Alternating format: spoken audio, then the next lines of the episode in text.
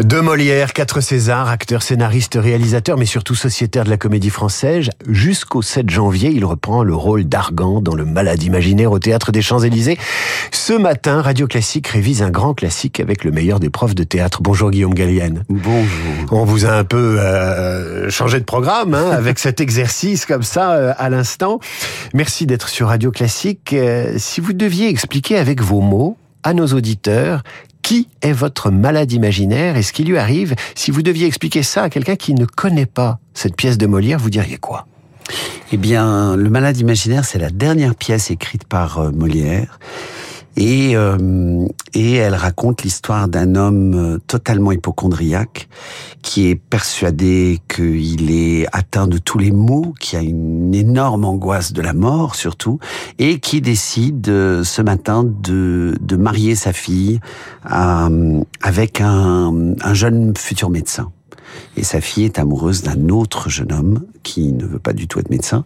Et donc ce conflit va, va faire exploser la maison, la famille, et, euh, et va tout révéler évidemment. Vous le dites, c'est la dernière pièce de, de Molière. Euh, il l'a jouée quatre fois avant de mourir. Oui, et c'est c'est vrai que c'est c'est une pièce très testamentaire avec des choses étonnantes puisque euh, il passe son temps à dire dans quatre jours, dans quatre jours, dans quatre jours, et Molière est, est mort en jouant euh, la quatrième représentation. Euh, et puis il est mort de des poumons et il, fait exprès de dire euh, à Toinette euh, déguisée en faux médecin mais c'est du poumon que vous êtes euh, que vous êtes malade. Il y a plein de choses comme ça dans la pièce qui qui raconte un Molière qui a un regard sur lui-même à la fois désarmé et et toujours gardant son son sens de, de, de l'humour, en même temps de, de l'humain surtout. Euh, à un moment, il se fait dire à lui-même que euh, il se fait dire à lui-même crève, crève. Puisque son frère, à un moment, lui dit, mais vous, dit à Argan, vous devriez aller voir les comédies de Molière. Et là, Argan dit, mais c'est un bon impertinent que votre Molière avec ses comédies. Et je le trouve bien plaisant d'aller jouer d'honnêtes gens comme les médecins. Et s'il n'était devant moi, je lui dirais, crève, crève. C'est très, très violent. Et il fait jouer euh, sa fille Molière. C'est la seule pièce de Molière, je crois, euh, où il y a un enfant. En fait, il, oui, il a écrit cette scène pour faire jouer sa fille, mais sa fille était beaucoup trop intimidée, donc elle ne l'a pas joué le rôle de Louison. Mais c'est vrai que c'est la seule scène avec, euh, dans tout le théâtre de Molière avec une, une petite enfant. Guillaume Gallienne, invité de la matinale de Radio Classique, on va écouter le fameux passage du poumon. Ah. Je sens de temps en temps comme un voile devant les yeux. Justement, le poumon. Et, et parfois des douleurs de tête. Le poumon. Et j'ai quelquefois des maux de cœur. Le poumon. Et il me prend parfois des lassitudes par tous les membres. Le poumon. Et quelquefois j'ai des douleurs dans le ventre comme si c'était des coliques. Le poumon. Vous avez appétit à ce que vous mangez? Oui, monsieur. Le poumon Vous aimez boire un peu de vin? Oui, monsieur. Le poumon C'est jouissif. Ouais. Pour vous Ah pour, oui. le, et pour le spectateur, mais c'est jouissif, ce, ce, ce, duo avec euh, sa, sa, sa femme de ménage, sa gouvernante, qui est déguisée en médecin et qui vient se jouer de lui. Ouais. Mais il y a une théâtralité extraordinaire. Le théâtre de Molière est un théâtre très domestique. Hein. C'est vraiment, c'est toujours euh, la famille, pratiquement toujours. Mais euh, c'est, il est intemporel. C'est drôle parce que souvent on, les gens, les jeunes sortent du théâtre en disant mais vous avez changé le texte tellement ça leur semble moderne. Mais non, on n'a rien changé. C'est la première fois, je crois, qu'on vous voit en couche culotte sur scène. Oui, euh, oui, c'est exact. C'est un costume qui vous va pas mal. Vous êtes en, dans une espèce de barboteuse, mais le fond de culotte est flottant, flottant oui. comme un lit douillet dans lequel se prélasse cet hypochondriaque et gothique. Oui, et puis avec une espèce de, de vareuse ouverte dans le dos là, comme les euh, comme les, les gens dans les hôpitaux. Oui, oui, c'est la mise en scène est est très belle. C'est pour ça qu'on la joue depuis 2001. C'est Claude Strats qui malheureusement est, est décédé, mais c'est cette mise en scène qu'il a faite il y a, il y a plus de 20 ans maintenant, se joue encore.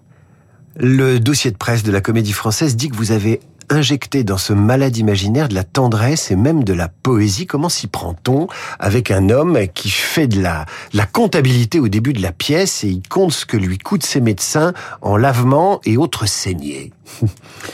Non, je ne sais pas si j'ai apporté tout ça. Je, euh, je résumerai plus par de la mélancolie. C'est un rôle, je pense, très mélancolique. Et il a des moments, son angoisse de la mort euh, le pousse vraiment au désespoir. Il n'y a rien de pire que de ne plus espérer. Donc euh, voilà, j'ai juste euh, pensé à ça. C'est votre mélancolie ou c'est l'intention de Molière? Moi, j'espère que c'est celle de Molière. C'est en tout cas c'est celle que je vise. Euh, après, je le fais avec les moyens que j'ai, donc ce que mon imaginaire peut projeter, mais j'espère que c'est Molière.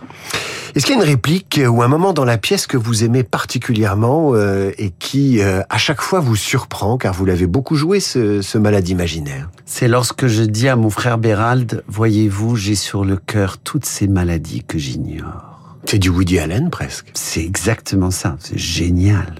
Pourquoi vous l'aimez cette, cette formule? Mais parce que c'est c'est la définition absolue de l'hypochondrie, c'est extraordinaire. C'est sauf que sauf que chez Molière c'est c'est plus profond parce qu'il dit pas j'ai toutes ces maladies, il dit j'ai sur le cœur toutes ces maladies que j'ignore. C'est c'est vraiment c'est pour ça que je pense plus à la mélancolie. Les grandes pièces de Molière, elles mettent souvent en scène un homme obsédé qui va au bout de ses obsessions jusqu'à traumatiser son entourage et, faire son propre malheur. L'avare est obsédé par l'argent, le bourgeois gentilhomme est obsédé par son élévation sociale, Orgon est fanatisé par Tartuffe, le misanthrope est obsédé par son mépris du genre humain. Est-ce que pour être comédien, il faut quelques obsessions? Est-ce que vous avez quelques bonnes obsessions, euh, Guillaume Gallienne? Ah, Moi j'en ai, ça c'est évident, mais je crois qu'on en a tous. C'est surtout Molière prend des archétypes. Bon, mais ça c'est depuis euh, Aristophane et la Commedia dell'arte, il s'est toujours inspiré euh, et des latins et des italiens pour. Mais au-delà de ça, c'est au théâtre, on est là pour incarner des monstres. On va aller chercher le monstrueux, le monstrueux étant soit l'avarice, soit le, euh, euh soit le, fanatisme ou l'hypochondrie en, en l'occurrence pour Argan. On va vraiment chercher le, le monstrueux en nous. On l'a tous. Euh, on se reconnaît tous soi-même ou le voisin euh, dans euh, que ce soit des moments des accès de misanthropie ou des ou des accès d'hypochondrie. L'angoisse de la mort, ça, on est quand même c'est nombreux à la voir. Guillaume Gallienne, il y a un auteur qu'on reçoit de temps en temps sur Radio Classique qui est Sylvain Tesson et qui dit La France est un paradis peuplé de gens qui se croient en enfer. Et j'ai fait un parallèle entre cette citation et le malade imaginaire. Je voulais vous demander si euh, nous avons des maladies imaginaires aujourd'hui, collectivement. Est-ce que vous avez réfléchi à ça?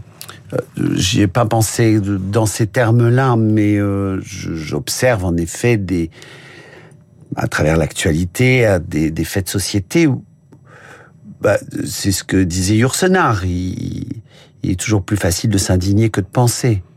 Euh, oui, je trouve que il y a, y a beaucoup de gens qui qui crient avant de penser ou ou même qui qui vont tout de suite se défendre au lieu d'essayer de nommer le problème, non pas forcément en eux, mais qui existe vraiment en face d'eux.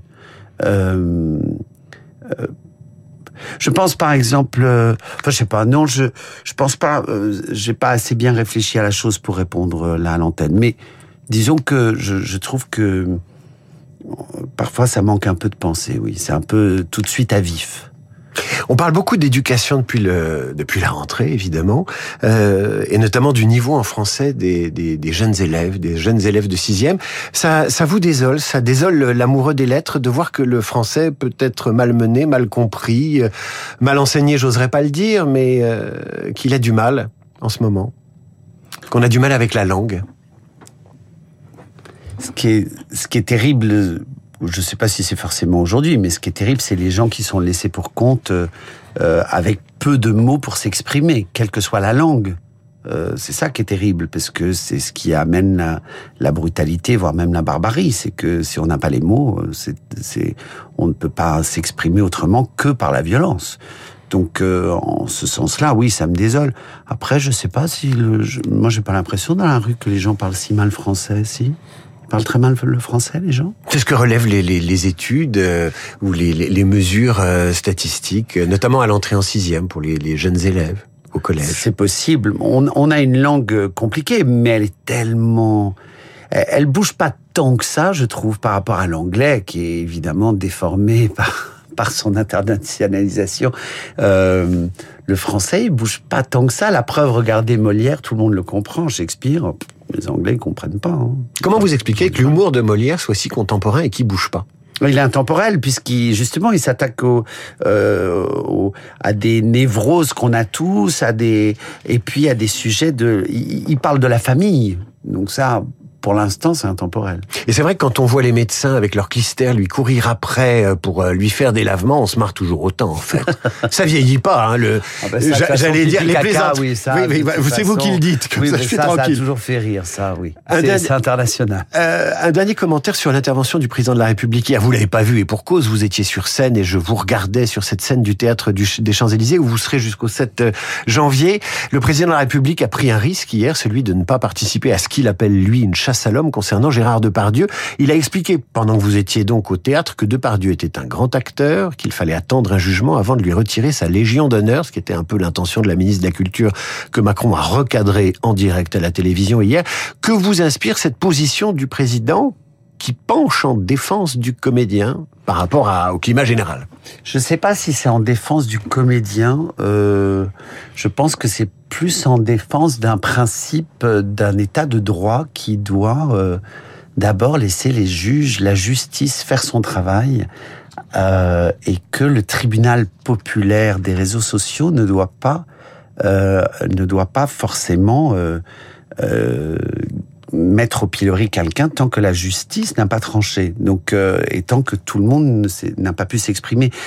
Là où le procès, moi, je trouve est toujours intéressant, c'est c'est avant tout que que les victimes puissent s'exprimer vraiment dans un cadre qui leur permet de, de s'exprimer et d'être entendus avant que les paroles soient changées ou non non. Euh, je trouve ça très important, même, et je dirais même surtout pour les victimes. Je trouve ça essentiel. On l'a bien vu là dans le procès de euh, de Charlie. C'est c'est essentiel. Donc, euh, je, ne suis pas sûr qu'il soit exprimé pour le comédien. Je, je pense que c'est surtout pour l'état de droit et pour que la justice soit faite. Guillaume Gallienne, merci. On vous aurait bien gardé un peu plus longtemps. Euh, je signale aussi la sortie d'un film la semaine prochaine. Pardon, en tout cas, j'espère oui. que c'est pour ça qu'il a pris la parole. Voilà. J'espère que c'est pour ça qu'il l'a dit. Précision utile, Guillaume Gallienne. Donc j'allais rappeler que la semaine prochaine sort un film en salle euh, qui s'appelle Une affaire d'honneur. Vous y êtes propriétaire d'une salle d'escrime et surtout confident de l'héroïne principale, je crois, qui est interprétée par Dora Tillier. Et de Roche Dizem surtout. Et de Roche Dizem. Oui. Voilà. Et, euh, et donc ça se passe au début du 19e siècle et c'est un film de Vincent Pérez. Et évidemment, vous êtes au théâtre des Champs-Élysées. Des Champs-Élysées euh, pour ce malade imaginaire avec, entre autres, hein, entre autres, euh, Julie Sicard dans le rôle de Toinette, Denis Podalides ou Christian Eck dans le rôle de Diafoiris et quelques autres immenses talents. Et puis donc euh, ce film la semaine prochaine, Guillaume Gallienne, un immense merci. Merci à vous. Vous revenez quand vous voulez. Dans un instant, le rappel des titres Charles Bonner, la revue de presse d'Hervé Gattegno, suivi de nos esprits libres aujourd'hui, l'avocat et essayiste Nicolas Bavrez et la journaliste du Figaro, Anne de Guigné, Radio Classique. Ouh là là, je suis très en